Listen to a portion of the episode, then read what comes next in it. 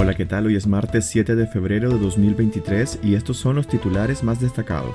Muerte civil después de la cárcel es la nueva pena perversa impuesta por la dictadura a los presos políticos en Nicaragua. Condenan a 10 años de prisión a cuatro sacerdotes, dos seminaristas y un camarógrafo de la diócesis de Matagalpa. Suiza renueva paquete de sanciones a funcionarios e instituciones de la dictadura de Nicaragua. Estados Unidos anuncia 950 millones de inversión privada para Centroamérica y Nicaragua queda fuera. En internacionales, sube a casi 3.400 la cifra de muertos en Turquía por los devastadores terremotos. Soy Edwin Cáceres y les doy la bienvenida.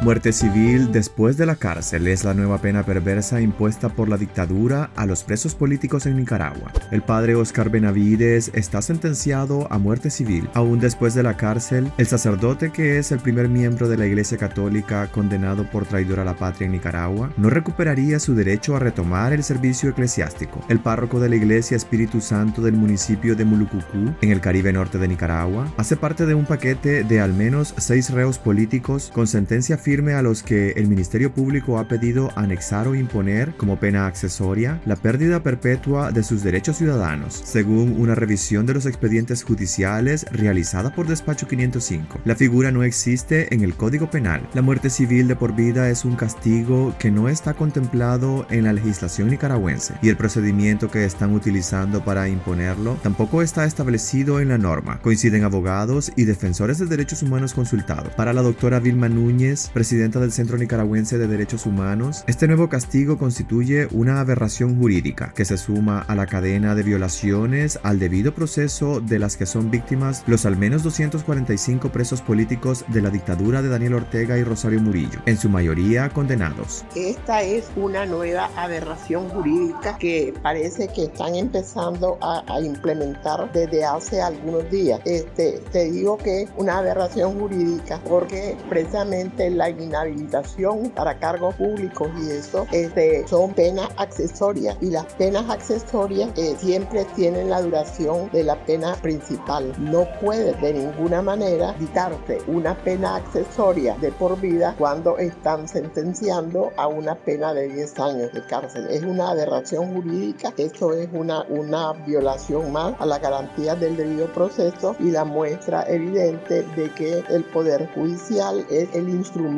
más perverso de la represión que en este momento tiene la dictadura Ortega Murillo. Condenan a 10 años de prisión a cuatro sacerdotes, dos seminaristas y un camarógrafo de la diócesis de Matagalpa. El régimen de Daniel Ortega condenó a 10 años de prisión a los cuatro sacerdotes, dos seminaristas y a un camarógrafo que fueron secuestrados junto a Monseñor Rolando Álvarez, obispo de la diócesis de Matagalpa, en agosto del año pasado. La jueza Nadia Tardencilla, titular del juzgado segundo de Distrito Penal de Juicio de Managua, además los inhabilitó de por vida al ejercicio de cargos públicos y de elección popular en una acción que el Centro Nicaragüense de Derechos Humanos califica como otra aberración jurídica de la dictadura. Los sacerdotes sentenciados son Ramiro Tijerino, rector general de la Universidad Juan Pablo II, José Luis Díaz, vicario de la Catedral de Matagalpa, Sadiel Eugarrios Cano y Raúl Antonio Vega. Los seminaristas son Darwin Leiva Mendoza y Melkin Centeno. La sentencia también se aplica al camarógrafo Sergio Cadena Flores.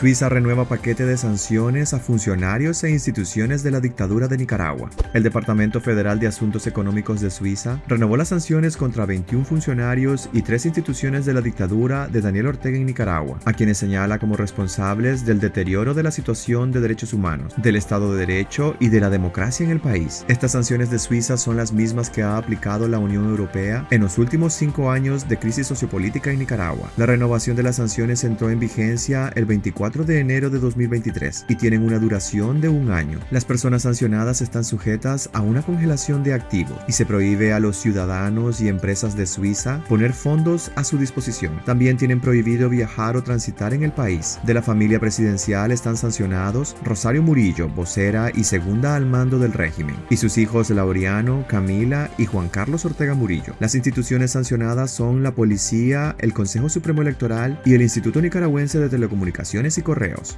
Estados Unidos anuncia 950 millones de inversión privada para Centroamérica y Nicaragua queda fuera. La vicepresidenta de Estados Unidos, Kamala Harris, anunció este lunes una nueva fase de su plan para frenar la inmigración procedente de Centroamérica, con nuevos compromisos con el sector privado que permitirán la inversión de 950 millones de dólares adicionales para crear oportunidades en la región. Nicaragua, un país que se encuentra sumido en una crisis sociopolítica desde abril de 2018 por la represión de la dictadura de Daniel Ortega, ha quedado fuera del programa de inversión. Hasta la fecha, el llamado a la acción y la alianza para Centroamérica que lanzó Harris en 2021 ha impulsado inversiones de más de 4.200 millones de dólares en compromisos del sector privado para crear oportunidades económicas en El Salvador, Guatemala y Honduras. El sociólogo y economista Oscar René Vargas dijo en su momento que Nicaragua ha quedado fuera de este importante proyecto de inversiones por culpa de la dictadura que ha sumido al país en una profunda crisis de credibilidad ante los inversionistas extranjeros. Sube a casi 3.400 la cifra de muertos en Turquía por los devastadores terremotos. Al menos 3.400 personas han muerto y otras 20.400 han resultado heridas en Turquía en los terremotos que devastaron el lunes el sureste del país, según los últimos datos facilitados por las autoridades turcas, y que ha provocado también unos 1.500 fallecidos en Siria. Unos 5.700 edificios han colapsado en los dos fuertes temblores, uno de magnitud 7.7 y otro posterior de 7.6, informó esta mañana la agencia turca de emergencia SAFA. El vicepresidente de Turquía informó ayer por la noche que unas 7.800 personas habían sido rescatadas de entre los escombros, mientras las tareas continúan en medio de dificultades técnicas. Esta mañana un hombre de 30 años fue sacado con vida de entre los escombros de un edificio, casi 30 horas después de que comenzaran los temblores. Una madre y sus tres hijos han sido también localizados con vida tras 28 horas atrapados. Unas 25.000 personas, entre los que se encuentran soldados, participan en las labores de rescate.